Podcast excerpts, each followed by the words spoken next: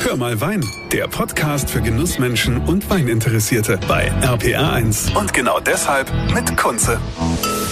Schön, dass ihr wieder mit dabei seid hier bei Hör mal Wein. Heute nehme ich euch mit an den Mittelrhein.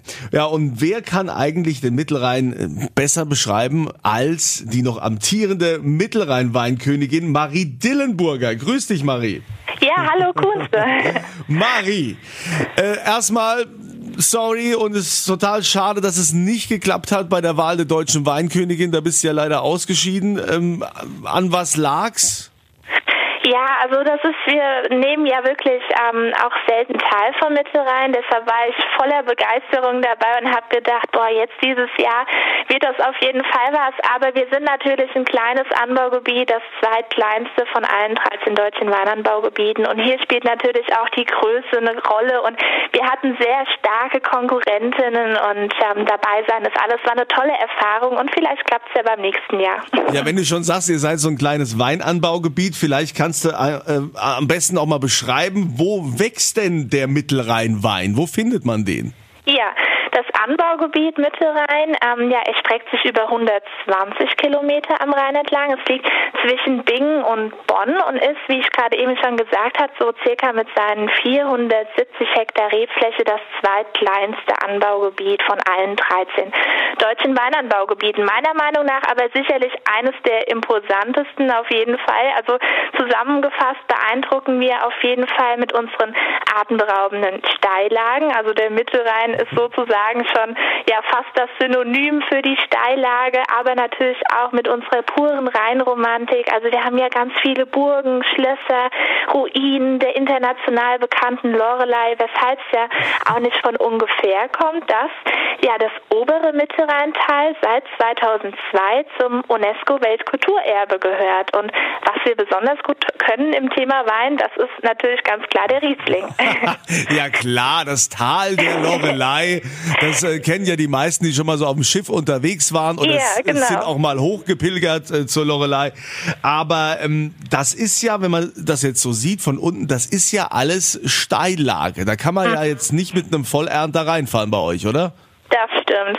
Ja, die Steillage spielt bei uns eine sehr, sehr große Rolle. Also fast all unsere Weinberge befinden sich in Steil- oder sogar Steilslagen, sodass all unsere Weine von purer Handarbeit geprägt sind. Und das ist natürlich auch gut so, denn gerade diese liebevolle Handarbeit zum Beruf macht unsere Weine zu dem, was sie sind, nämlich Weine mit enorm hoher Qualität, Wiedererkennungswert und vor allem auch mit Charakter.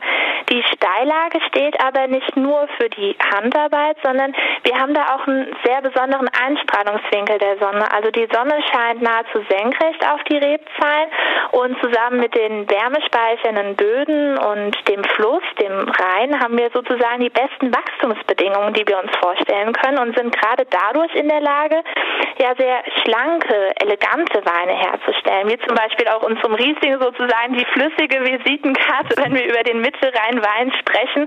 Und ich persönlich muss immer wieder sagen, also so die Steillagen Winzer, das sind schon wahre Helden, was die tagtäglich leisten. Das stimmt. Ich bin auch mal mit so einer Hotte da an der Mosel am Bremer Kalmont äh, hoch, hoch gelaufen. Also Ja, ja, der steilste Weinberg, da hat man natürlich dann auch, Ja. ja. weiß man, was man abends gemacht hat. Also ich habe da in der Tat äh, sehr großen Respekt. Äh, wenn man jetzt aber mal so so schaut, ich meine, äh, es ist ja generell entlang des Rheins äh, ist ja viel Weinanbau. Also wenn man auch den Rheingau sieht, da ist ja auch der Riesling und Spätburgunder äh, ganz besonders. Was unterscheidet denn jetzt den den Mittelrheinwein von den restlichen Weinen, die jetzt so entlang des des Rheins angebaut werden? Ja, also im Anbau habe ich ja gerade eben schon mal erwähnt, unterscheiden wir uns vor allem durch den tiefen Respekt zur Natur in Verbindung gerade mit der sehr intensiven und zeitintensiven Handarbeit ähm, und im Vergleich zu vielen flachen Anbaugebieten wie jetzt auch Rheinhessen mit großen Flächen ist diese Handarbeit nicht in dem gleichen Maße wiederzufinden, wie wir es bei uns wirklich haben und deshalb sind wir auch gerade in der Lage, die Liebe zum Detail im Vordergrund zu stellen und das unterscheidet uns gerade als kleines Anbaugebieten von vielen großen Anbaugebieten. Aber wir sind zwar klein, trotzdem sehr lang gezogen. Also 120 Kilometer am Rhein entlang, das ist schon einiges und dadurch haben wir auch verschiedene Böden, die unsere Weine prägen. Also unser Anbaugebiet unterteilt sich ja in oberes und unteres Mittelrheintal und im oberen Mittelrheintal, da haben wir vor allem Tonschiefer. Also wir sind in der Lage, sehr mineralische Weine mit einer lebendigen Säure zu produzieren und im unteren Mittelrheintal, da haben wir eher vulkanische Böden. Also wir sind hier eher in der Lage, geradlinige, kräftige Weine ähm, herzustellen. Und so ist es bei uns besonders. Wir haben das Potenzial, mit einer Rebsorte unzählige Facetten hervorzurufen. Also bei uns wird es auf jeden Fall geschmacklich nie langweilig.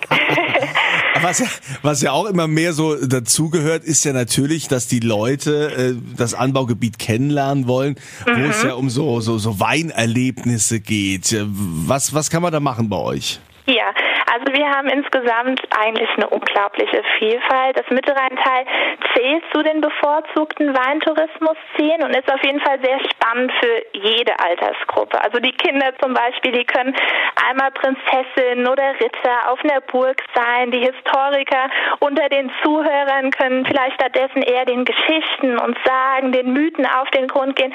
Oder bei einer Wandertour, zum Beispiel auf dem Rheinsteig, der ist ja bei uns auch sehr beliebt, die pure Rheinromantik Romantik genießen. Und für all die, die vielleicht eher Entspannung suchen, da kann ich auf jeden Fall eine Schifffahrt empfehlen, bei der man zusammen vielleicht mit einem leckeren Glas Wein auf jeden Fall die Zeit vergessen kann. Da bin ich fest von überzeugt. Und ja, bei uns in der Weinregion haben wir auch ein Motto, das bedeutet Weine voller Temperament. Und das bezieht sich in erster Linie natürlich vor allem auf unsere temperamentvollen Weine, aber wie ich finde auch gerade auf unsere temperamentvollen Winzerinnen und Winzer. Die lassen sich wirklich immer wieder was Neues einfallen lassen. Und wenn sie einfach zu uns kommen, da haben wir wirklich tolle Erlebnisse und es ist immer wieder ganz spannend.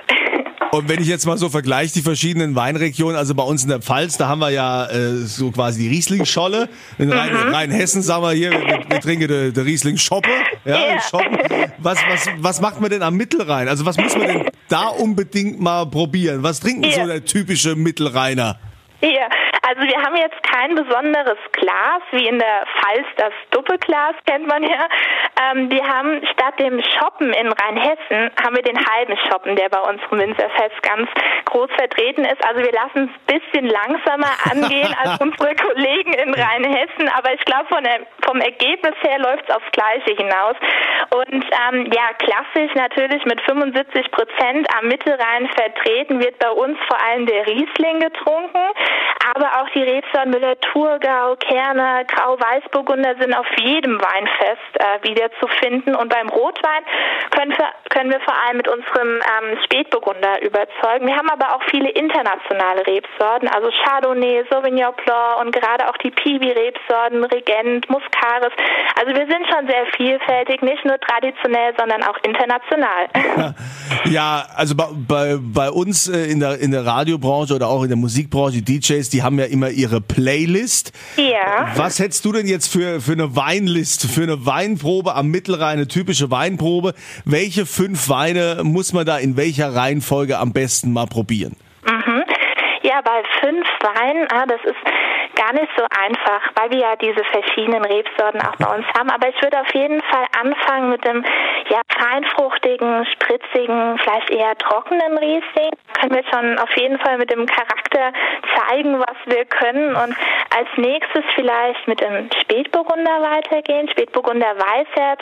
Spätburgunder ist ja sozusagen die Königin der Rotweine und gerade so ein Weißherz ist natürlich eine pure Verkörperung des Sommers. Und ich glaube, so ein bisschen Sommergefühl tut zurzeit jedem noch mal ganz gut.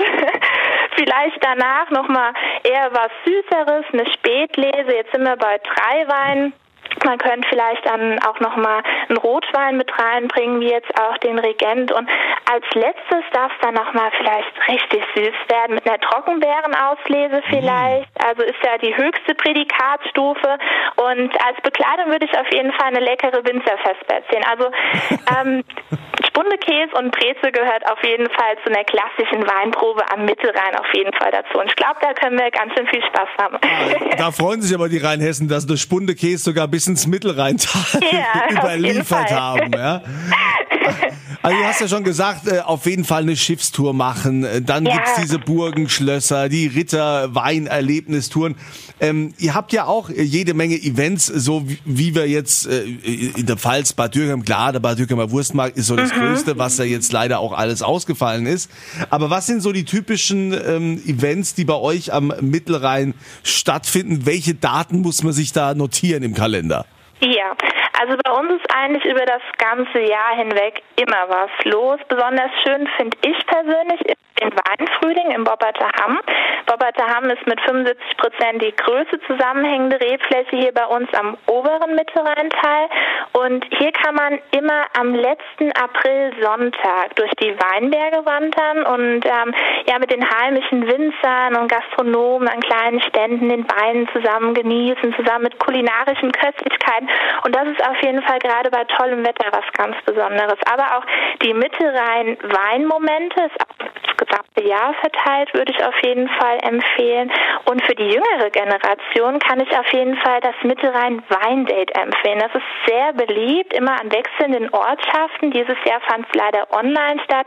Nächstes Jahr aber am 4.6.2022, also direkt mal im Kalender eintragen, kann man es wahrscheinlich wieder live genießen. Und da kommen die Winzer aus einer Region zusammen, stellen ihre Weine vor und abends geht es dann nochmal aufs Schiff. Da haben wir dann wirklich eine tolle Party mit ähm, super Musik und hier kann man dann zusammen mit dem Wein den Abend ja schön ausklingen lassen. Und in Geselligkeit muss ich wirklich sagen, schmeckt ja unser Wein dann nochmal doppelt so gut. Ja, also Weindate Mittelrhein habe ich auch mal mitgemacht. Vor zwei oder drei Jahren war ich da auch mal. Muss aber sagen, dass äh, ich mittags so gut verköstigt worden bin, dass ich es aufs Schiff nicht mehr geschafft habe. Naja gut, vielleicht klappt es ja dann nächstes Jahr doch dann noch aufs Schiff. Ja, dann komme ich einfach ein bisschen später und dann wird genau. das auch was im Schiff, ja? Genau. Also, die amtierende Mittelrhein-Weinkönigin Marie Dillenburger, äh, also du hast es jetzt schon so viele Möglichkeiten genannt, das heißt, man kann das nächste Jahr für diejenigen, die sowieso immer viel verreisen und Weinreisen machen, äh, könnte also das nächste Jahr komplett dem Mittelrhein widmen, denn äh, da ist ja einiges los und wie die Marie schon sagt, auch das ganze Jahr über. Auf jeden Fall. Dann wünsche ich dir noch eine schöne Amtszeit. Danke für die kleine Reise an den Mittelrhein, für den Einblick und deine Tipps. Und ich wünsche dir alles Gute und euch natürlich, wie immer, schöne Zeit und immer volle Gläser. Vielen Dank, schön für das Gespräch. Hat mir sehr viel Spaß gemacht. Das war Hör mal Wein, der Podcast für Genussmenschen und Weininteressierte mit Kunze auf rpa1.de und überall, wo es Podcasts gibt.